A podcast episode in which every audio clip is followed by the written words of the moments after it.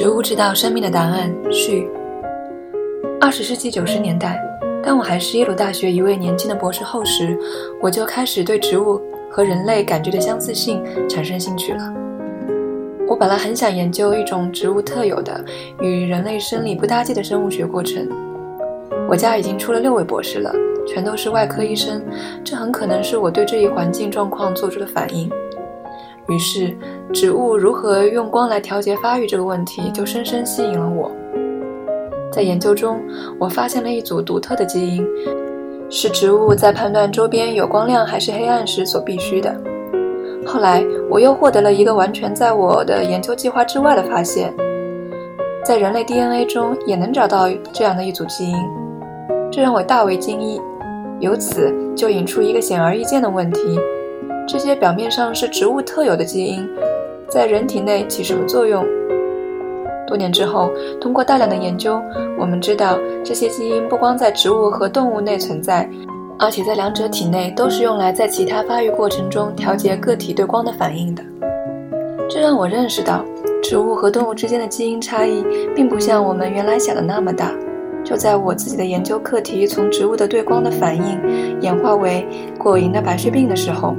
我开始探索植物生理和人类生理的相似之处。我发现，尽管没有植物知道如何说“西蒙尔喂我”，但的确有很多植物知道不少东西。实际上，在你家后院就能找到的花草树木都具备极为精密的感觉系统，只是你没怎么留心罢了。大多数动物能够选择环境，在暴风中寻找掩蔽之处。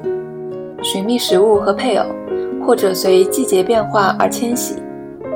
然而，因为植物不能运动，无法移向更好的环境，它们必须有能力抵抗和适应持续变化的天气，不断霸占自己领地的邻居和大举入侵的害虫。因此，植物演化出了复杂的感觉和调控系统，这使它们可以随外界条件的不断变化而调节自己的生长。榆树必须知道它的邻居是不是遮住了阳光，这样它才能想办法向有阳光的地方生长。莴苣必须知道是不是正有贪婪的蚜虫打算把它吃光，这样它才能制造有毒的化学物质杀死害虫，保护自己。花旗松必须知道它的枝条是不是正在被猛烈的风撼动，这样它才能让树干长得更强壮一些。樱花树则必须知道什么时候开花。在基因水平上，植物是比很多动物都更复杂的生命。在整个生物学领域，那些最重要的发现中，有不少就是通过研究植物而获得的。罗伯特·胡克在1665年使用他制造的原始显微镜研究木栓时，第一次发现了细胞。在19世纪，格雷戈尔·孟德尔用豌豆得出了现代遗传学定律。20世纪中叶。芭芭拉·麦克林托克则用玉米揭示了基因的转作跳跃现象。现在我们知道，这些跳跃基因是所有 DNA 的特征，而且和人类的癌症紧密相关。还有，我们都知道达尔文是现代演化论的奠基人之一，而他的一些最重要的发现就属于植物特有的生理现象，其中有不少发现会在本书中加以介绍。显而易见。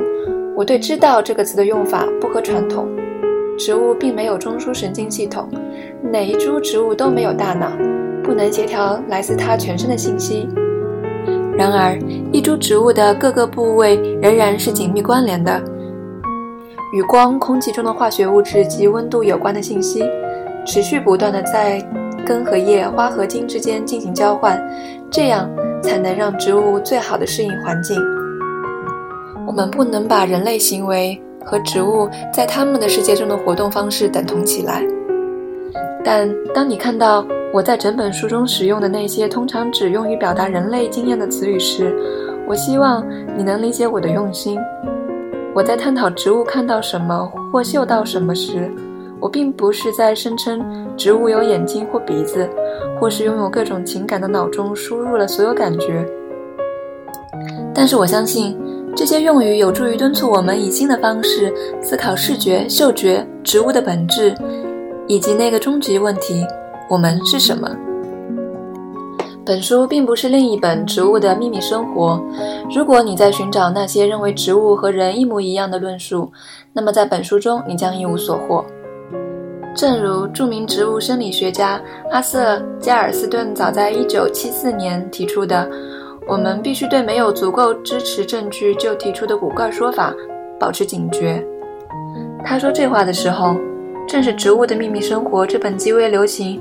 却无甚科学性的书在公众中流行最广的时候，这本书不光是误导了读者，更糟的是还给科学界带来了一大后果。